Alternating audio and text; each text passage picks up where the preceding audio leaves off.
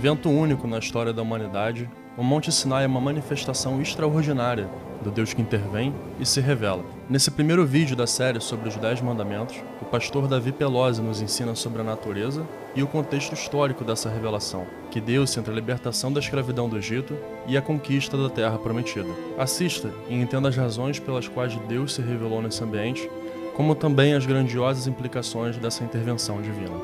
Sou seu host, Gabriel Igarashi.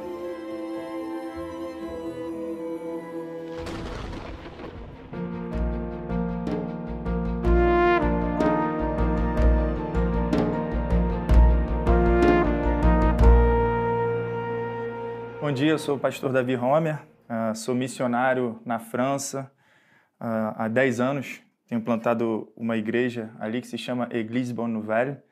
E para mim é um privilégio poder compartilhar com vocês uma série de pregações que a gente está seguindo na nossa igreja sobre os 10 mandamentos, a convite da, da Lighthouse.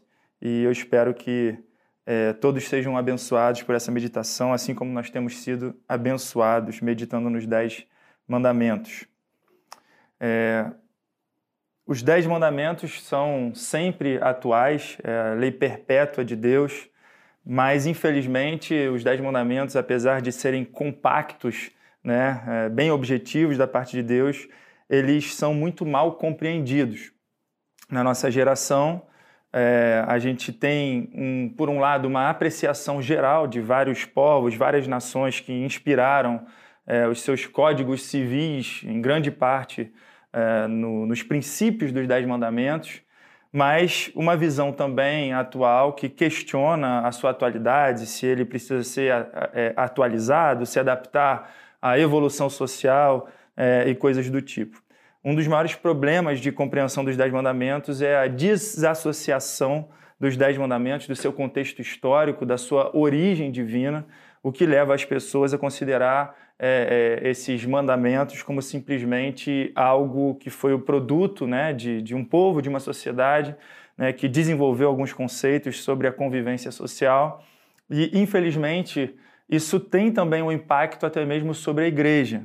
Né? A gente, quando contempla a forma como a igreja trata os dez mandamentos nos nossos dias, a gente percebe como que ela vai seguir dois extremos, né? ou, estar submissa à influência de dois extremos, ou uma abordagem mais é, é, anti, é, antinômia, né? uma abordagem do antinomismo, que vai tratar essa lei como é, ultrapassada, no sentido de que, uma vez que Cristo cumpriu perfeitamente a lei, não há nenhum tipo de obrigação, não há nenhum tipo de compromisso ou imposição dessa lei sobre as nossas vidas hoje para a igreja.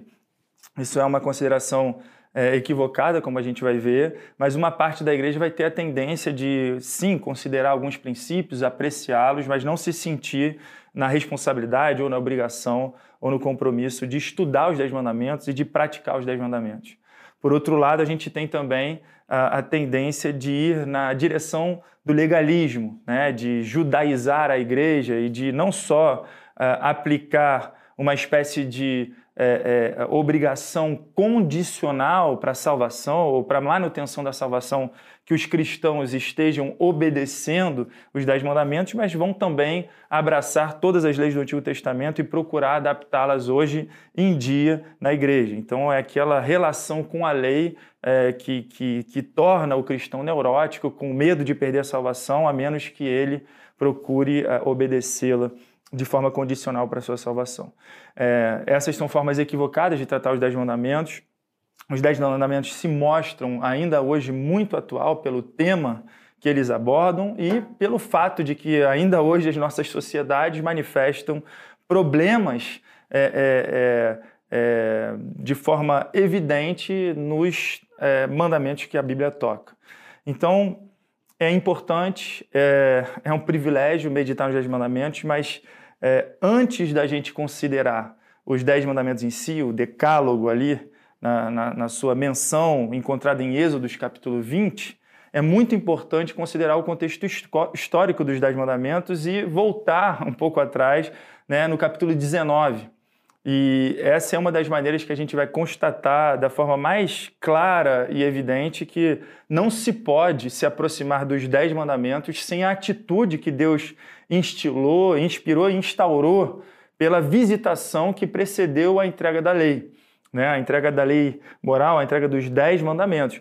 Então é muito importante a consideração introdutória de Êxodo 19, porque os dez mandamentos não podem ser compreendidos né, da forma como Deus quis comunicá-lo, sem que a gente considere aquilo que é encontrado no capítulo 19 e que, na verdade, vai ser um, uma, uma é, um desembocamento de toda uma história que Deus tem desenvolvido com Israel, especificamente com Moisés, e que começa a cumprir uma boa parte das promessas de Deus no capítulo 19. Então eu gostaria de convidar vocês a lerem comigo, capítulo 19 de Êxodo, os primeiros versos, para a gente considerar a importância desse contexto histórico na nossa compreensão dos Dez Mandamentos.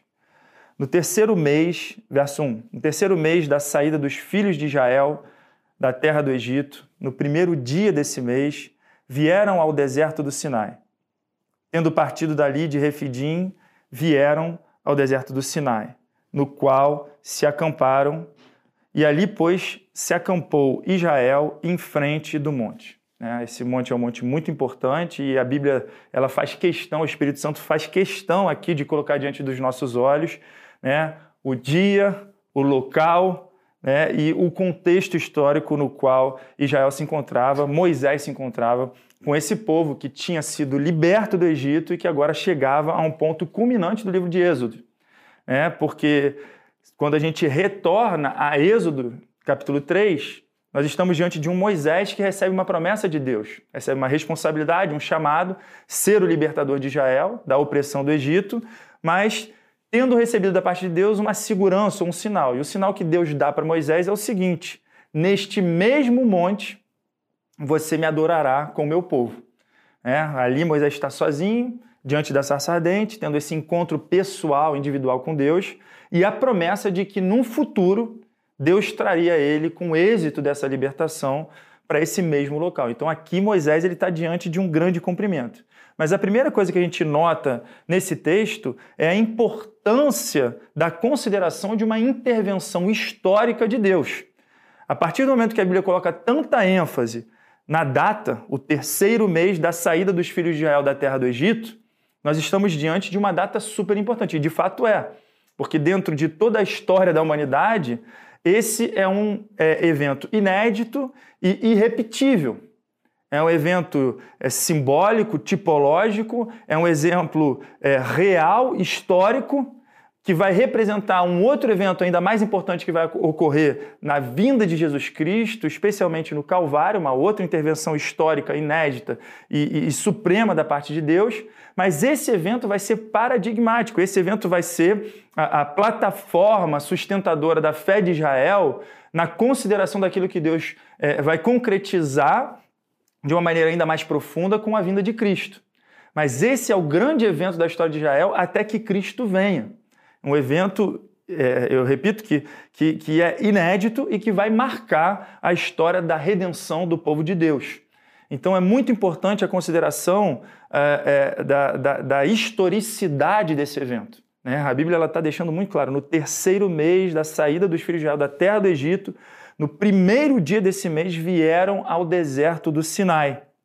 Então ali a gente está é, é vendo essa transição da libertação do povo de Israel da opressão do Egito na direção da Terra Prometida, mas tendo um intervalo, né, uma pausa para assimilar aquilo que Deus está fazendo, para assimilar né, aquilo que, que Deus é, é, tem o propósito de fazer através dessa libertação, e é muito interessante que antes de entrar na Terra Prometida, nós estamos diante de um evento que vai manifestar o objetivo principal de Deus. E a gente vai ver isso junto. Mas, em primeiro lugar, é muito importante a gente reconhecer a importância histórica desse evento. Nosso Deus é um Deus que intervém na história. É um Deus que manifesta o seu amor pelo seu povo no tempo e no espaço.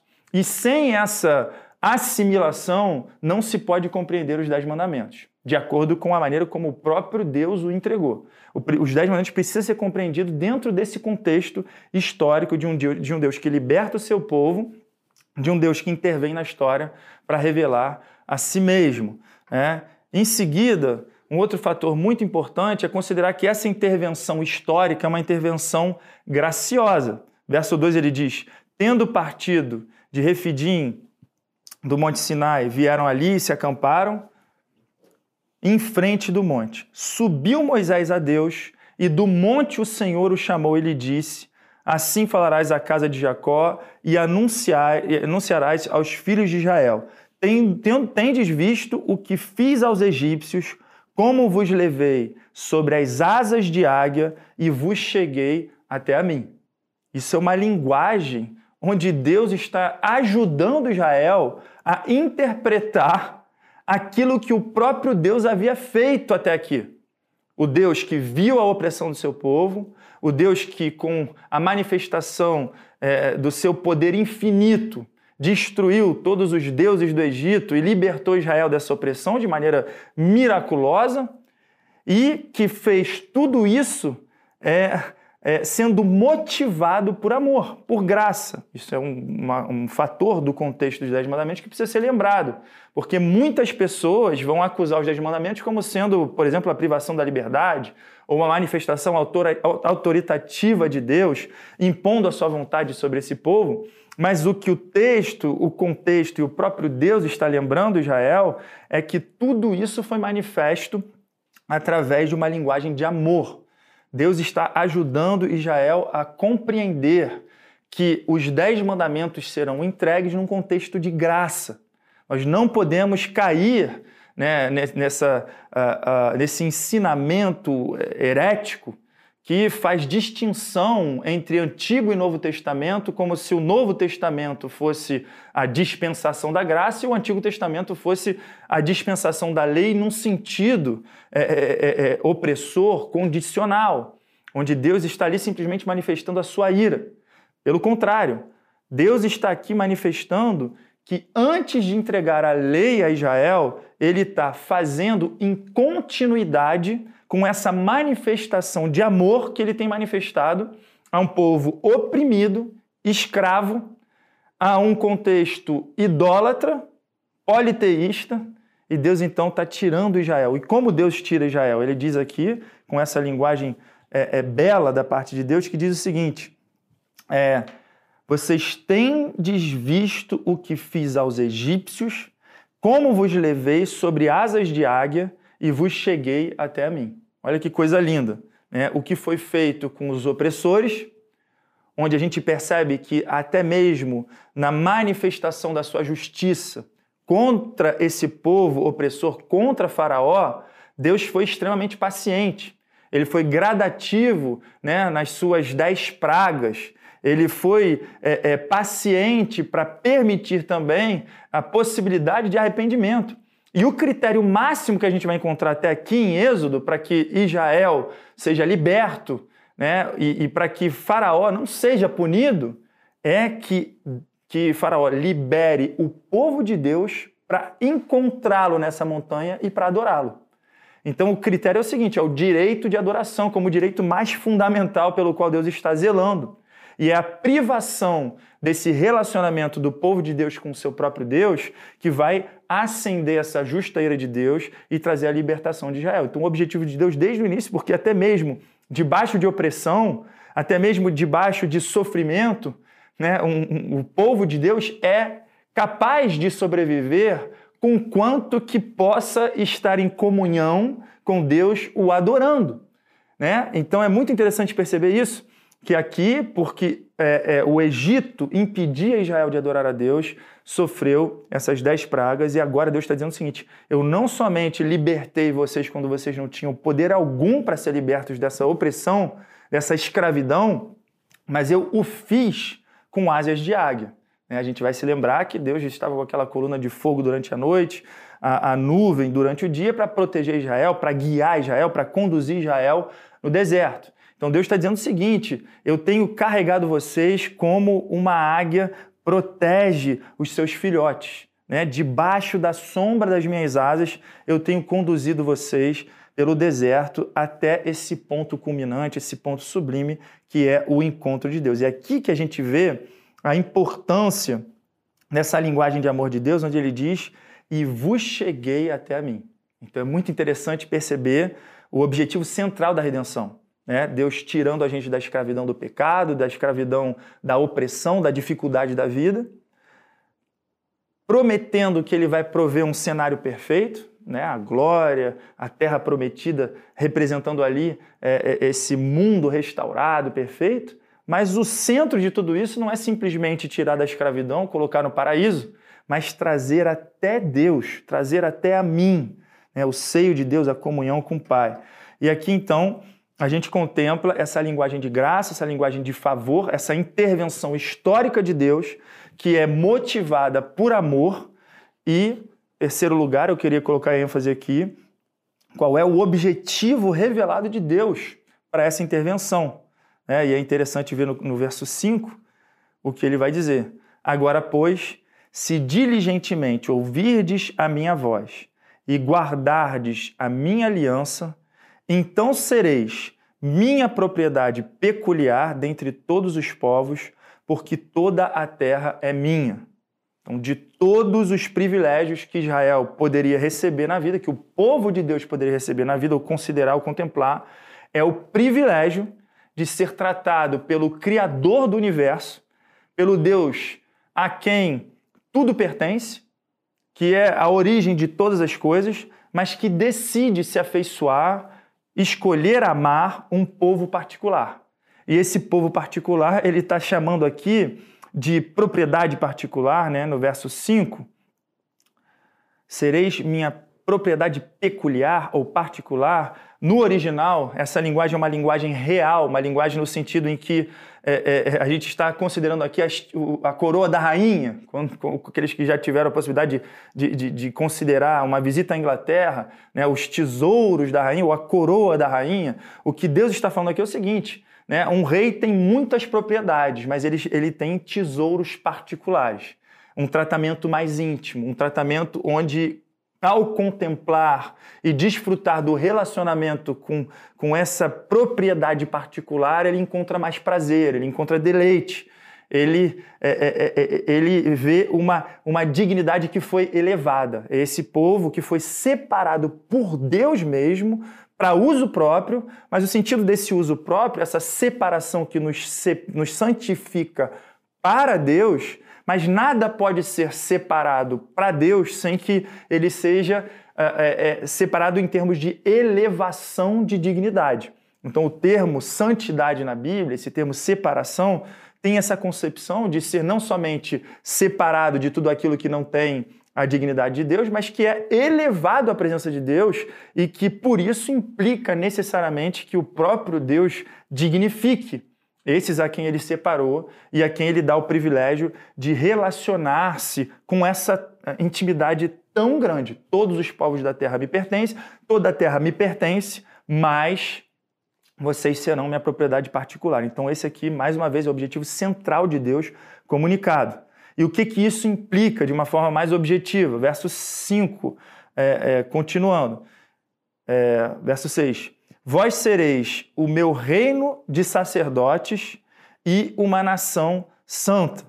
Então, muito importante. A partir do momento em que Deus separa um povo para si, esse povo será dignificado. É por isso que ele precisa se conformar a esse mandamento. Muito importante. A função, a, a, a lei possui várias funções. Uma delas é nos convencer do pecado. É, outras é, é, delas é nos empurrar para Cristo. Uma vez que a gente vê os nossos pecados, o nível de exigência, ela nos empurra para Cristo. Mas qual é o sentido primário da lei? Há muita discussão entre Lutero e Calvino, por exemplo, em relação à posição deles. Mas é muito interessante perceber que a função primária da lei não é, é, é aquela de nos conduzir à redenção, ou uma condição para a redenção, mesmo que ela enriqueça e que ela nos empurre para a necessidade de Cristo, mas a função primária da lei é santificar o povo que já foi redimido. Israel aqui já havia sido liberta da opressão do Egito, né, da escravidão do pecado, do poder do pecado. E antes de entrar na terra prometida para desfrutar desse relacionamento com Deus, ela vai atravessar um deserto. Deus tinha tirado Israel de dentro do Egito, agora Deus vai tirar o Egito de dentro de Israel. E é assim que acontece. Se a gente se aproxima da lei com a compreensão de que nós precisamos obedecê-la para sermos salvos, a gente está se relacionando equivocadamente com a lei. Aqui Deus está falando o seguinte: eu já tirei vocês do Egito, trouxe vocês para mim e agora eu vou fazer de vocês o meu tesouro particular. E à medida em que vocês progredirem na vossa conformidade com a lei de Deus, vocês vão progredir é, é, certamente na, na, na compreensão de vocês daquilo que foi exigido para redimi-los, né? porque Deus precisa justificar o bem que está sendo feito a um povo corrompido. Né? Então a lei vai nos ajudar a entender tudo aquilo que Cristo vai precisar bancar ou justificar a respeito desse favor de Deus para Israel, mas na experiência progressiva do conhecimento de Deus e da conformidade com o caráter de Deus que Israel está experimentando aqui, Deus ele está mostrando para Israel o seguinte: eu tirei vocês do Egito, agora eu vou tirar o Egito de dentro de vocês, vocês só precisam agora, na força que eu sustento, vos conformar a essa lei que eu vou entregar para vocês. Então vocês vão guardar os meus mandamentos, vocês vão se permitir é, serem limpos por esses mandamentos, e a partir de então, progressivamente, Israel vai desfrutar dessa relação íntima com Deus e, ao mesmo tempo, ao ser transformada e ao se adaptar à lei de Deus, Israel se tornará um reino de sacerdotes.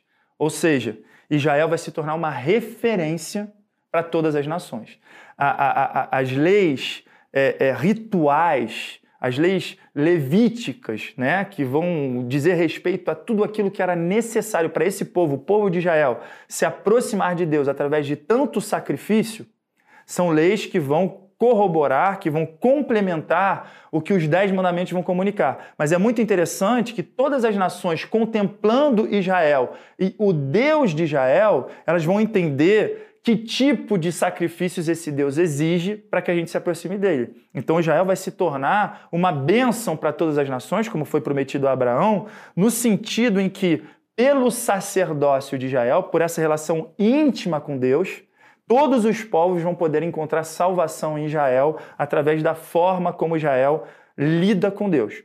E interessante que ela será não somente um reino de sacerdotes, ela será também uma nação santa ou seja, uma nação separada, uma nação que se comporta de forma diferente, que manifesta na forma como vive uma conformidade com o caráter de Deus. Um povo que está debaixo da realeza do próprio Deus. E é interessante perceber por que, que é tão importante para Israel é, ter esse relacionamento sacerdote, nação santa. Eu vou adiantar um aspecto é, dos dez mandamentos muito interessante que vão refletir esses dois pilares, essas duas direções. Né? De um lado, é, a, a, primeira, a, os primeiros quatro mandamentos que dizem respeito a Deus, colocando mais ênfase nesse relacionamento direto e vertical de Israel com Deus, e as leis cívicas que vão comunicar é, mais essa, essa segunda porção dos Dez Mandamentos, que vão falar mais do nosso relacionamento entre os seres humanos. E é interessante isso na escala nacional, porque Israel vai se tornar essa referência né, vertical no relacionamento com Deus, um reino de sacerdotes e, ao mesmo tempo, uma nação santa. E é interessante perceber por que, que essas leis dadas por Deus, é, como nos diz Deuteronômio capítulo 4, servem também para que todas as nações contemplem o quão excelente é o Código Civil dessa nação, né? O quão sabe essa nação, porque essa nação teve o privilégio de receber leis dadas pelo próprio Deus. Então, reino de sacerdotes, nação santa. E é isso que nós somos até hoje, é, é, se somos igreja. Nós precisamos ser um reino de sacerdotes, representar Deus é, é para as pessoas, o povo diante de Deus, apresentar o meio de redenção, o meio de salvação e manifestar essa salvação viva em nós, pela transformação da nossa vida e a progressão na conformidade aos Dez Mandamentos, né, que servem de plataforma para a nossa santificação. Uma outra forma que Deus vai revelar aqui, vai, vai se revelar aqui, revelar os seus objetivos aqui, e que é, é, é crucial para o nosso entendimento dos Dez Mandamentos, é a sua é, é, a preparação que ele exige. Né? Não vou tomar muito tempo aqui, não. É muito semelhante àquilo que João Batista vai fazer, vai pregar, mas os versos 10 a 12 é muito interessante perceber a exigência de santificação para esse encontro com Deus. Disse também o Senhor a Moisés: Vai ao povo e purifica-o hoje e amanhã. Lavem ele as suas vestes e estejam prontos para o terceiro dia, porque no terceiro dia o Senhor, à vista de todo o povo, descerá sobre o monte Sinai. Então, Deus ele exige um período de, de, de procura, de, de, é, é, de consciência do, do senso de privilégio que Israel vai ter de ter finalmente esse encontro com Deus. Israel que estava acompanhando essa disputa entre o seu representante Moisés e Faraó. E a disputa em torno do direito de Israel de ir se encontrar com Deus, o seu Deus, né, no deserto, se separando daquela realidade do Egito né, para que essa compreensão de um Deus completamente diferente dos deuses do Egito fosse assimilada. E agora, finalmente, isso vai acontecer. O que, que Israel tem que fazer? Israel tem que entender que existe uma diferença, uma separação entre Deus e o homem. Por maior que seja o privilégio de Israel de ter recebido o favor de Deus na sua libertação, Deus faz com que Israel entenda, assim como fez com que Moisés entendesse, que uh, não há nada em nós ou de nós mesmos que nos torne é, é, mais atraentes a Deus do que o povo do Egito. O que Deus vai fazer aqui é estabelecer essa distinção. Quando Deus visita, não se encontra em Israel alguém que seja santo o suficiente de não correr o risco de ser fulminado pela santa presença de Deus. É por isso que na décima praga, né, esse, esse, julgamento que veio é, é, é, para ser aplicado nos primogênitos é, do Egito, o povo de Israel também estava sob risco e precisou, com o, o, sangue do cordeiro, né, se proteger, o sangue inocente de um substituto que precisou proteger Israel da visitação de Deus. E é isso que vai acontecer aqui novamente. O que Deus está fazendo? Deus ele está repetindo o ensino individual que foi dado a Moisés e tornando esse ensino coletivo para todo o povo. Da mesma forma que quando Moisés se aproximou da sarça ardente, Deus disse: tira a sandália dos seus pés, estabeleceu um limite, uma distância. Deus está repetindo esse feito nesse momento com todo o povo de Israel.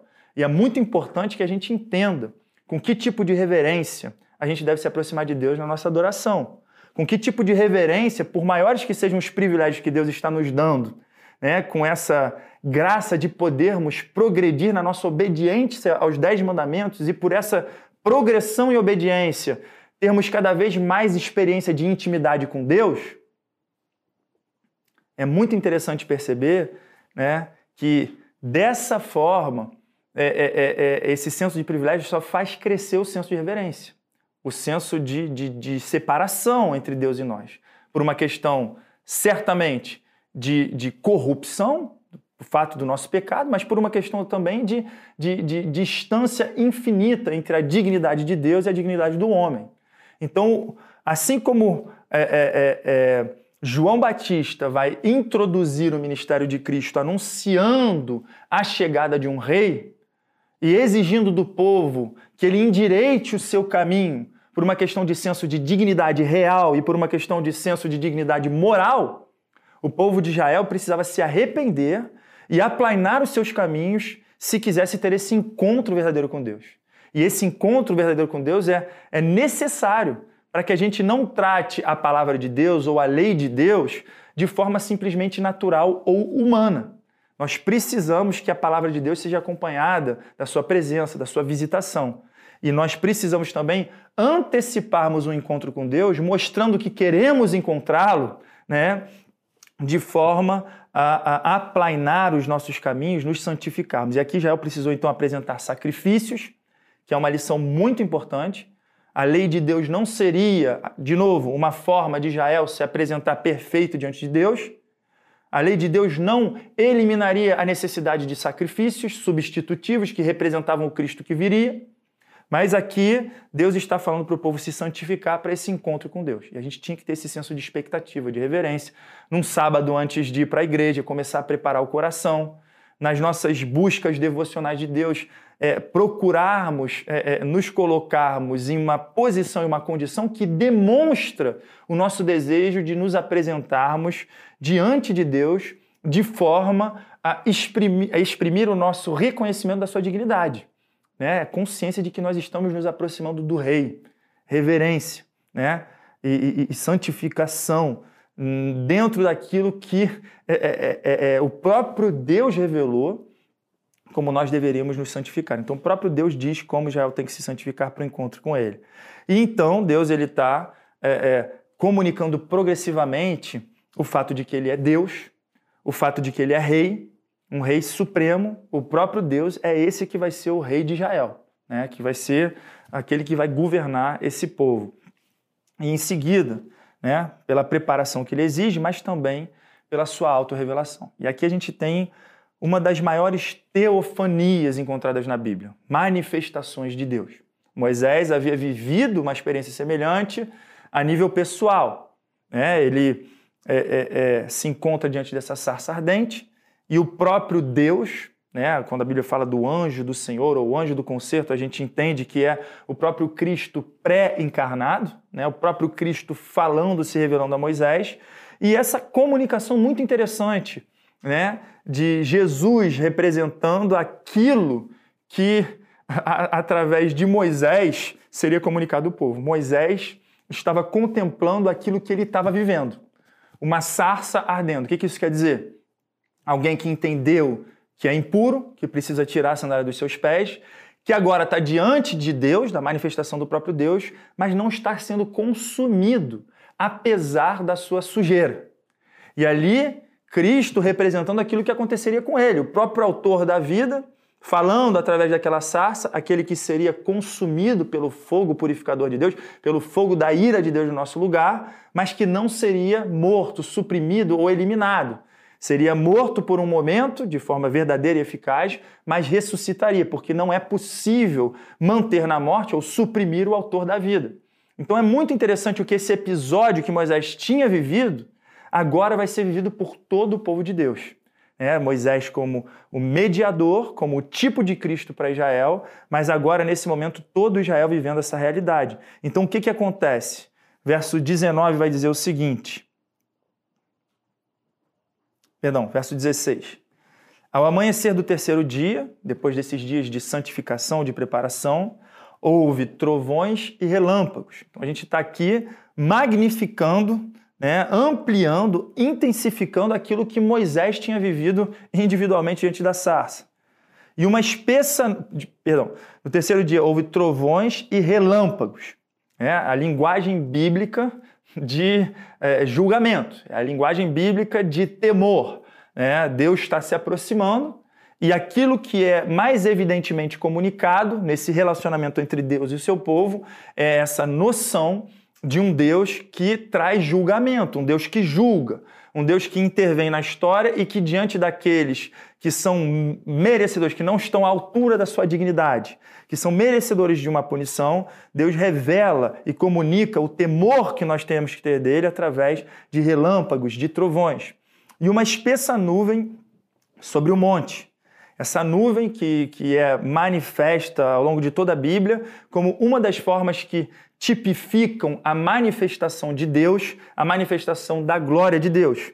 É? Então, essa espessa nuvem desce sobre o monte com muito forte clangor de trombeta, então é muito interessante, assim como os reis eram precedidos né, por um anúncio da sua chegada, né, Deus ele usa os próprios anjos nesse momento para anunciarem aquilo que é, é, está precedendo a chegada do rei. É Deus descendo de forma gloriosa sobre essa montanha.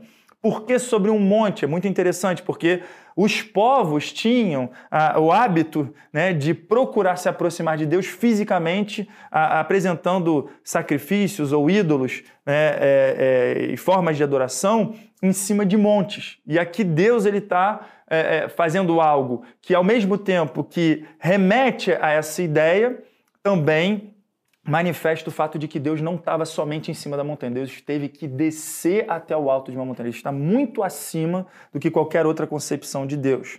Muito interessante que, pela sequência, ele vai, vai ele vai trazer também é, um estremecimento por parte do povo, e aqui é algo que a gente precisa tomar nota, quando a gente se aproxima de Deus, e, e prestem bastante atenção, Deus ele está usando todo um cenário que vai servir de é, plataforma para gerar no coração do seu povo a atitude correta de se aproximar da lei dele. da palavra dele. A gente vai ver como que a palavra de Deus vai ser posta acima de todas essas manifestações. E é muito interessante de ver como que todas essas manifestações espetaculares estão servindo ao propósito de comunicar a excelência da palavra de Deus. Isso é muito importante. Mas prestem atenção, vamos, vamos por, por, por as, pelas etapas que Deus nos revelou. Então Moisés levou e o arraial se estremeceu. Moisés levou o povo para fora do arraial, em, é, ao encontro de Deus, puseram-se ali no pé do monte. Todo o monte Sinai fumegava, porque o Senhor descera sobre ele em fogo, a sua fumaça subiu como a fumaça de uma fornalha, e todo o monte tremia grandemente. E o clangor de trombeta ia aumentando a cada vez, cada vez mais. Então a gente está vendo essa intensificação. Quanto mais Deus se aproxima, mais claro fica para o povo com que temor nós devemos nos aproximar dele. E Deus está fazendo uso de todos esses elementos com um objetivo muito claro. A gente tem que somar aqui as informações que Deus revelou. Um Deus que tratou é, é, é, é, o Egito dessa forma gloriosa, destruindo cada um dos deuses principais né, que governavam a idolatria no Egito. E agora Deus ele está manifestando de uma vez só que ele é um Deus que governa todos os elementos, né?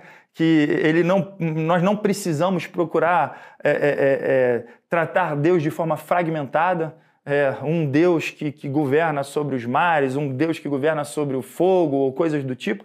Deus ele está fazendo uso, né? essas manifestações não são Deus. Deus está fazendo uso dos elementos que ele sozinho governa para manifestar de uma vez por todas para Israel que ele é o único e verdadeiro Deus. E ele aqui então está se aproximando de Israel, né, trazendo toda essa a, a, a, essas informações periféricas, mas extremamente convincentes. Nós não estamos diante de mito, estamos diante de um fato histórico. E Deus governando todos esses elementos para servir de plataforma à revelação da sua palavra.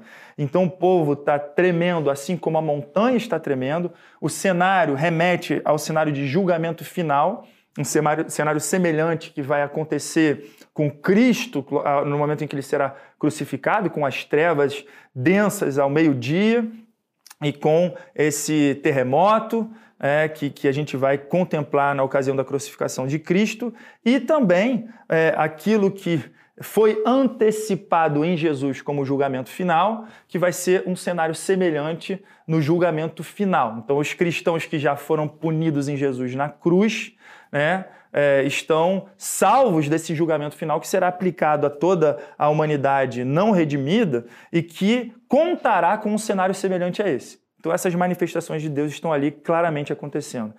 Uma informação muito importante que está acontecendo aqui é que Deus está se revelando. E tudo está sendo revelado em harmonia. O que, que Deus está revelando aqui? Que Deus está com um objetivo claro e definido de se aproximar do seu povo, e ele está se aproximando.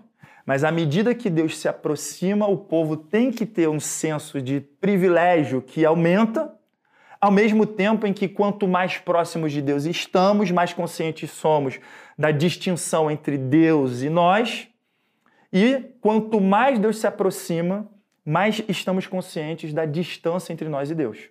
E para Israel é muito importante contemplar todo o favor que tem recebido, todo o favor que receberá, mas sem nunca separar do senso de reverência que é eh, do qual Deus é digno. Interessante essa nuvem ela é espessa, porque ela comunica esse atributo glorioso de Deus, a sua transcendência, a sua incompreensibilidade, Deus se revelando, Deus se comunicando, Deus se fazendo conhecível, cognoscível. Mas é interessante, por, por mais que Deus seja conhecível pela forma como ele mesmo se revelou, ao mesmo tempo, Deus está manifestando a sua infinita incompreensibilidade a nossa incapacidade de exaurir o, seu, o ser de Deus. Então a gente está ali vendo um Deus que, quanto mais se revela, mais continua envolto em mistério. Esse Deus que, ao mesmo tempo, é transcendente, se fazendo imanente. Esse Deus que é o juiz supremo e que ele se revela como Yahvé, mas que vai agora se comunicar como Elohim, o Deus da aliança, se aproximando do seu povo. Um outro elemento muito importante para concluir é o que a gente vai encontrar no verso 20 ou, o verso 19, a, a segunda parte do verso 19, que diz o seguinte: Moisés falava e Deus lhe respondia no trovão. Aqui é a palavra de Deus sendo revelada, essa palavra audível para todo o povo, essa palavra que entrega os dez mandamentos, os declarando e os escrevendo, registrando aquilo que Deus comunica né, de forma perpétua, como nós veremos na sequência da nossa série de estudos sobre os Dez Mandamentos. Muito importante, então, contemplar aqui a posição ou a função do mediador. O mediador é, é, é aquele a quem Deus fala diretamente, mas para que não houvesse nenhuma dúvida por parte do povo de Deus que Deus falava em Moisés, nesse momento, Deus está dando o privilégio a todo o povo de contemplar o fato de que Deus fala a Moisés, ele fala ao seu mediador. Não há mais razão para duvidar nos momentos em que Moisés vai se encontrar com Deus de forma privada e quando ele volta ao povo entregando aquilo, as diretrizes de Deus, né, Deus está dando todo o seu crédito àquele homem com quem ele havia falado diversas vezes. E agora todo o povo tem certeza de que Deus fala a Moisés. E o próprio povo vai se tornar para Moisés e vai dizer o seguinte: que Deus não nos fale mais, que tu nos fale, por causa do temor né, que tomou conta e que fez o povo estremecer. Então é muito interessante. De tudo aquilo que poderia ter alarmado, gerado temor no coração do povo de Deus, que contempla Deus descendo em nuvem, trovões, relâmpagos, terremoto, fogo, né? Não é mais uma sarça ardendo, é uma montanha inteira ardendo. E agora a gente está diante desse cenário é, temível por causa da, da glória de Deus, mas ao mesmo tempo o que o povo mais temeu dentro de tudo isso foi a voz de Deus. Foi a palavra de Deus. Essa palavra que carece, né, que, que, que, da qual nós carecemos de temor e reverência para aproveitar. É, então, a forma como nós adoramos hoje precisa encontrar esse equilíbrio, um equilíbrio confirmado por todas as manifestações de Deus na Bíblia e pelo tratamento do próprio Cristo de Deus Pai. Um Deus que quer se aproximar, um Deus que se aproxima, um Deus Elohim, um Deus de aliança, de amor, mas que é sempre acompanhado de reverência. O equilíbrio na adoração que manifesta uma adoração autêntica. Uma adoração autêntica é uma adoração daquele que contempla de fato a Deus. E todos aqueles na Bíblia que contemplaram de fato a Deus reagiram dessa forma. E é por isso que Jesus se referia a Deus Pai como Pai Santo, Pai Justo, Pai Nosso, santificado seja o teu nome. Esse equilíbrio deve fazer parte né, da nossa compreensão, mas um Deus que sobre todas as formas de revelação da qual fez uso, preferiu revelar-se principalmente através de sua palavra. Deus é espírito. Deus fez uso no Monte Sinai de elementos espetaculares que ele criou.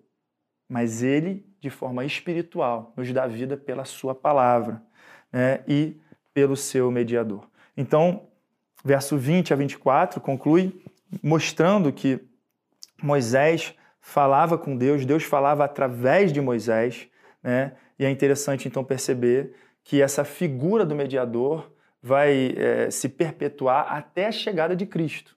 Um mediador né, que será uh, não um Moisés né, que precisaria continuar apresentando vários sacrifícios, mas é, um mediador que seria a palavra de Deus encarnada, a própria lei encarnada. Então, tudo aquilo que Deus está fazendo através de Moisés, através desse episódio, através da libertação do Egito, vai se concretizar. Deus já está fazendo tudo isso baseado naquilo que Cristo cumpriria, para justificar mais uma vez o favor de Deus a uma raça pecadora. Ao mesmo tempo, ele fez isso de forma tipológica, apresentando a provisão de um Messias perfeito, de um mediador do qual o povo de Deus careceria. Então, Moisés aqui está representando Cristo, esse profeta, o aspecto profético de Cristo, e Deus vai mandar também Moisés ir buscar é, é, é, Arão, o sacerdote, porque essas duas figuras vão ser representadas pela lei de Deus.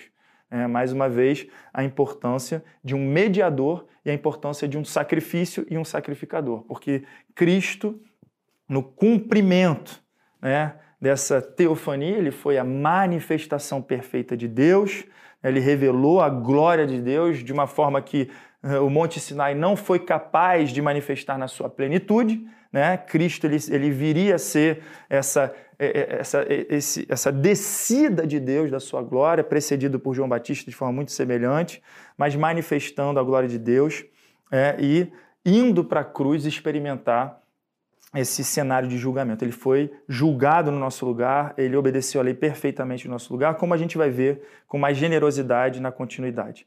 Mas o ponto importante para nós é contemplar aquela revelação de Deus que se mostra transcendente, e por isso que ele vai usar o nome Yahvé, aplicando a si mesmo, eu sou, e o Deus que se manifesta de forma é, condescendente ou imanente, um Deus que se aproxima e comunica a sua distância. É, então, esse cenário é muito importante, porque é ele que vai gerar no coração do cristão a atitude correta para se aproximar da lei de Deus, reconhecendo a sua origem divina, reconhecendo o objetivo de Deus, né, de nos libertar, nos conformar a Ele e servir de sacerdotes para todas as nações, e de entender como que tudo isso já comunica e enriquece a nossa compreensão de Jesus Cristo e aquilo que Jesus viveu no Calvário. Deus transcendente, Deus imanente, entregando essa lei para que o povo se conforme e compreenda cada vez mais quem ele é através da sua palavra. Amém? Nós vamos parar por aqui na consideração no capítulo 19. Vamos fazer uma oração para considerar uh, uma, outra, uma outra parte da introdução sobre os Dez Mandamentos. Pai Santo, nós te damos graças, Senhor, pela riqueza da tua revelação, pela forma didática, progressiva, gloriosa com a qual tu te revelaste ao teu povo. E nós te agradecemos pelo privilégio de estarmos deste lado do cumprimento de Cristo, Senhor amado, que nos dá a graça e a capacidade, Senhor, de nos aproximarmos dos dez mandamentos, tendo, tendo toda a revelação de Cristo para nos ajudar a interpretar corretamente os dez mandamentos, Senhor, e, e sabermos que nós podemos nos aproximar sem nenhuma condenação, porque Jesus viveu perfeitamente a lei, sofreu no nosso lugar e nós podemos nos aproximar desse texto, Pai, nos lembrando que Tu nos dá a Tua lei para restaurar o Teu caráter em nós, a nossa imagem, Senhor amado, é, de Ti que Tu nos deste, Pai. Nós te clamamos em nome de Jesus, Senhor, que tu nos dê sempre esse senso de transcendência, de reverência, esse senso de privilégio, de intimidade, quando nós nos aproximamos da tua palavra, que nós, nossa adoração a ti seja marcada por alegria e temor, por santidade, Senhor, e júbilo, que em nome de Jesus nós possamos nos aproximar de ti como convém e nos aproximarmos da tua lei, dos teus mandamentos, com essa atitude de reverência. Em nome de Jesus.